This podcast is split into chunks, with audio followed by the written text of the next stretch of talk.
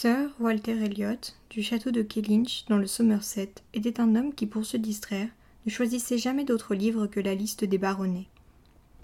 Il trouvait là de quoi meubler une heure de loisir et se consoler de l'affliction d'une autre. Son esprit se laissait gagner par l'admiration et le respect quand il restait en contemplation devant le peu qui demeurait des premières lettres patentes.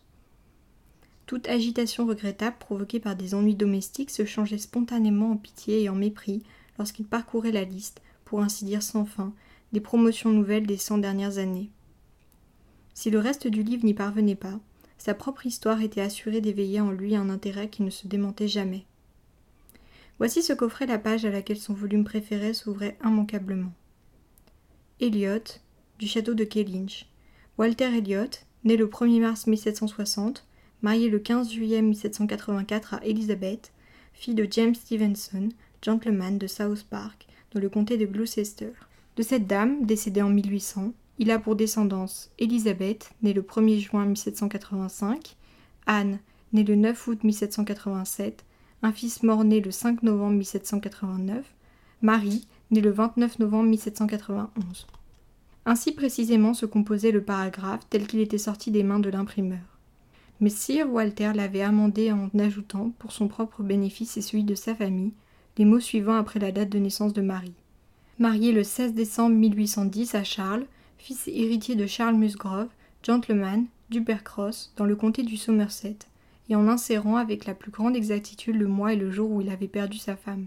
Ensuite venait l'histoire des origines et le récit de l'ascension de cette ancienne et respectable famille, selon les termes ordinairement employés. On expliquait comment elle s'était d'abord fixée dans le Cheshire, comment son nom apparaissait dans Dugdale avec les fonctions de grand shérif, comment elle avait représenté un bourg dans trois parlements successifs, montré une loyauté récompensée par un titre de baronnet pendant la première année du règne de Charles II, sans oublier aucune des Marie et des Élisabeth que l'on avait épousées.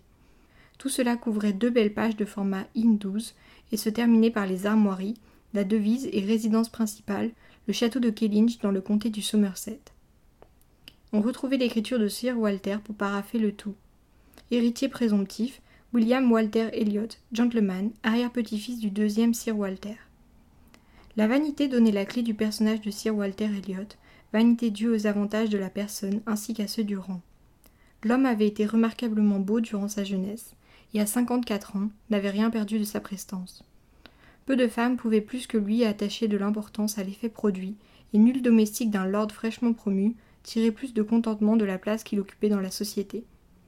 À ses yeux, le bonheur d'être bien fait ne le cédait qu'à celui d'être baronnet, et le sire Walter Elliot qui réunissait en lui tous ces dons du ciel avait, et de manière continue, droit à tout son respect et à tout son dévouement. Bonjour, je m'appelle Léna et je viens de lire les premières pages du roman Persuasion de Jane Austen.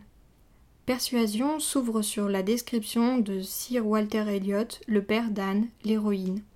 Il est suivi d'une série de portraits des principaux personnages qui forment l'entourage des Elliot, remarquablement bien organisés.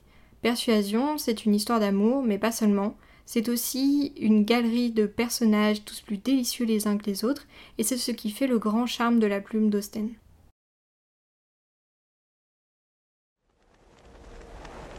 La semaine prochaine, dans Vendredi ou les livres fantastiques, je vous propose de vous immerger dans la vie ordinaire d'une femme ordinaire.